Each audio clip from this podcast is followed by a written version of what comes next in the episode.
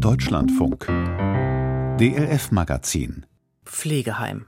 Viele Menschen haben Angst davor, als Endstation vom eigenen Leben wieder auf die Beine zu kommen, doch irgendwann wieder eigenbestimmt zu leben. In Pflegeheim scheint das vielen nicht mehr möglich.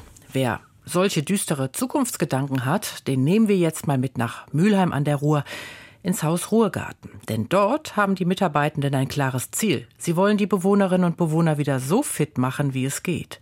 Und das klappt so gut, dass die AOK das Konzept nun in anderen Pflegeeinrichtungen ausprobieren will. Doch es gibt ein Problem. Den Krankenkassen bringt es finanziell keinen besonderen Vorteil, Pflegepatienten wieder fit zu machen. Maike Rademacher hat sich umgeschaut. Als Doris Fisch vor einigen Monaten nach mehreren Operationen in ein Pflegeheim kam, verlor die 79-Jährige schnell den Lebensmut. Und was Pflege anbelangte, war das, sah das da recht duster aus. Da wurde ich ins Bett gelegt und lag da und sei mal brav. Und da wurde auch nicht gefragt, ob ich aufstehen konnte oder irgendwas. Also da und dann, wie gesagt, da bin ich, wie man so schön sagt, fast durchgedreht. Heute sitzt die ehemalige Lehrerin gut gelaunt im Rollstuhl in einem anderen Heim, dem Haus Ruhrgarten der evangelischen Altenhilfe in Mülheim an der Ruhr. Sie kann mit dem Rollator gehen und immer besser stehen. Doris Fisch hofft, dass sie bald wieder nach Hause kann. Ich kann schon ganz vieles alleine, ich mache auch ganz vieles alleine. Aber das ist noch nicht so das hundertprozentige und das fehlt mir noch. Die Chancen, dass die Seniorin das Heim nach Hause verlässt, stehen gut.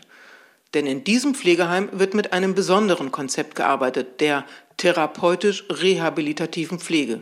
Um die 113 Bewohnerinnen und Bewohner kümmern sich nicht nur Pflegende und Betreuende, darüber hinaus gibt es ein intensives Rehabilitationsangebot. Dazu gehören Musik- und Kunstkurse, Gedächtnistraining, Physio- und Ergotherapie und möglichst viel Bewegung. Dafür treffen sich die Teilnehmenden in dem großen, hellen Gymnastikraum mit den Gummibällen, Barren und Stangen – Folterkammer steht bunt gemalt an der Tür. So nennen die Bewohner den Raum liebevoll ironisch. Hier gibt Carla Wieschmann, die Gymnastiklehrerin, ihre Kurse. Sie ist seit 25 Jahren hier. Ich versuche, die Leute zu aktivieren. Also ganz wichtig ist immer, dass die Menschen Freude haben. Und das ist eben dieses zu versuchen, die Menschen zu bewegen, ohne dass ihnen richtig auffällt, was sie tun. Doris Fisch turnt dann eben mit der Parkinson-Gruppe in der Folterkammer. Also, und wir spielen zum Beispiel auch da in einer Gruppe, ja, wie Federball mit einem dicken Luftballon. Da sitzen wir um den Tisch rum oder stehen auch. Ich stehe dann zwischendurch manchmal auch. Die Herren, die noch laufen können, die auch dabei sind, das ist eigentlich eine Gruppe für Parkinson-Kranke. Aber das, was die machen, ist auch für mich gut, hat man festgestellt und deswegen bin ich dabei. Pflegende, Ärzte, Apotheker und Therapeuten arbeiten von Anfang an ungewöhnlich eng zusammen auf ein klares Ziel. Alte Menschen, die sich schon aufgegeben haben, zu motivieren und zu unterstützen, wieder im wahrsten Sinne des Wortes auf die Beine zu kommen. Damit ist das Heim sehr erfolgreich. Zwar starben zwischen 2015 und 2020 hier 160 Menschen, aber 238 sind wieder nach Hause gekommen. Längst ist das Haus weit über Mülheim bekannt, die Wartelisten sind lang. Der Erfinder des Konzepts ist der Altenpfleger Oskar Dierbach, der das Haus bis 2022 geleitet hat.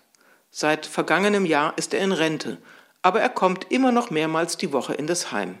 Ich habe festgestellt, dass Menschen, die zu uns kommen und den Stempel haben, austherapiert oder auf höherem Niveau stabilisiert, dass die noch viel mehr Ressourcen mitbringen, als im Moment akut sichtbar sind.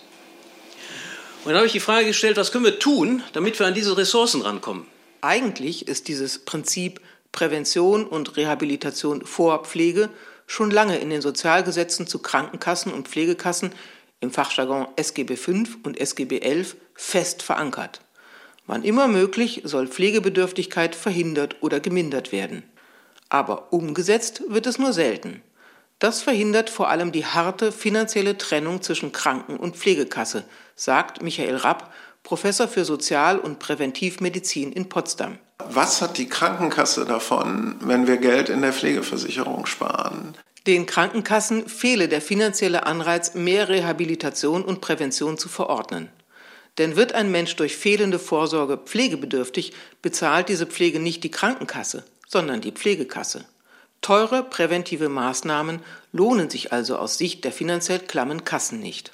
Also die gucken, wie können sie ihren Euro möglichst sinnvoll zur Gesunderhaltung einsetzen, aber nicht primär, wie können sie ihren Euro am besten zur Vermeidung von Pflegebedürftigkeit einsetzen. Mit diesem Problem kämpft auch Haus Ruhrgarten.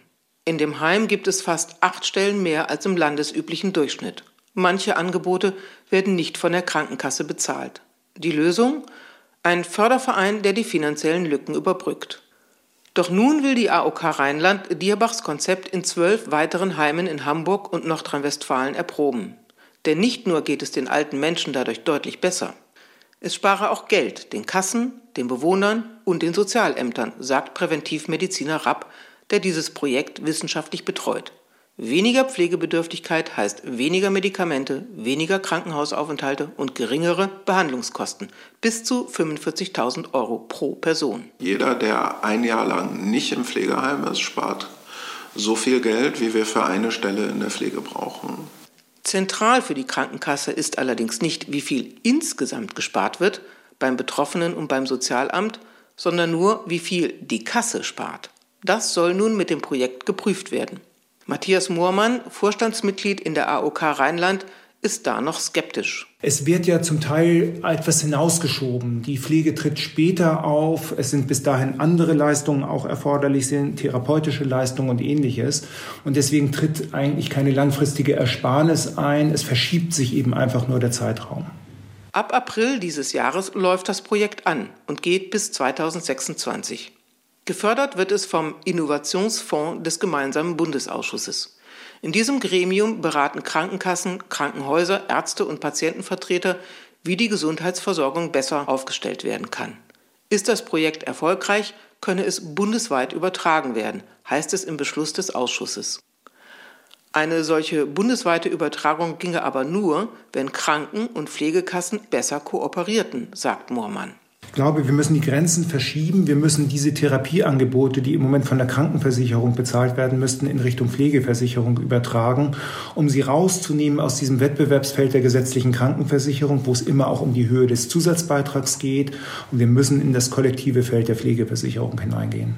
Aber die gesetzlichen Strukturen wären nicht das einzige Problem. Schon jetzt fehlen bundesweit über 100.000 Pflegekräfte in Altenheimen.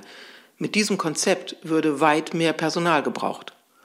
Allerdings arbeiten auch zwei Drittel aller Pflegekräfte Teilzeit und sie wechseln häufig wegen der schlechten Arbeitsbedingungen den Arbeitsplatz. Das sei der Hebel, um das Personalproblem zu mindern, meint Altenpfleger Dierbach. Also es gibt einen Aspekt der rehabilitativen Pflege, äh, der ist was ganz besonders Kostbares. Und das sind Mitarbeiterressourcen, die gewonnen werden dadurch, dass Mitarbeiter mit stärkerer Resilienz, mit größerer Arbeitszufriedenheit und mit weniger Krankenstand nach Hause gehen, weil sie wissen, weil es mich gibt mit meiner Fachlichkeit und mit meiner therapeutisch-rehabilitativen Arbeit. Deshalb geht es der und dem heute besser. Tatsächlich hat Haus Ruhrgarten nach eigenen Angaben keine Mühe, neues Personal zu finden. Wer da ist, wechselt selten. Wie Anke Kolozzi, die als Musikgeragogin seit 2009 im Haus ist. Ich habe ja große Freiheiten, die Arbeit zu gestalten. Bin jeden Tag gerne hier und völlig beseelt von diesen, ja, von diesen Sternstunden, die man hier wirklich mit alten Menschen erleben kann. Die alte Lehrerin im Haus Ruhrgarten, Doris Fisch jedenfalls, verliert hier nicht den Mut. Die sind auch immer alle sehr optimistisch. Es hat bis jetzt noch nie einer gesagt, nee, das schaffst du nicht sondern ganz im Gegenteil. Wenn ich dann schon mal sage, boah, jetzt kann ich nicht mehr, dann sagen die, ja, ja, los, los, los, weiter. Natürlich, natürlich. Und dann habe ich wieder ein Erfolgserlebnis und dann merke ich wieder selber, jetzt geht es gut.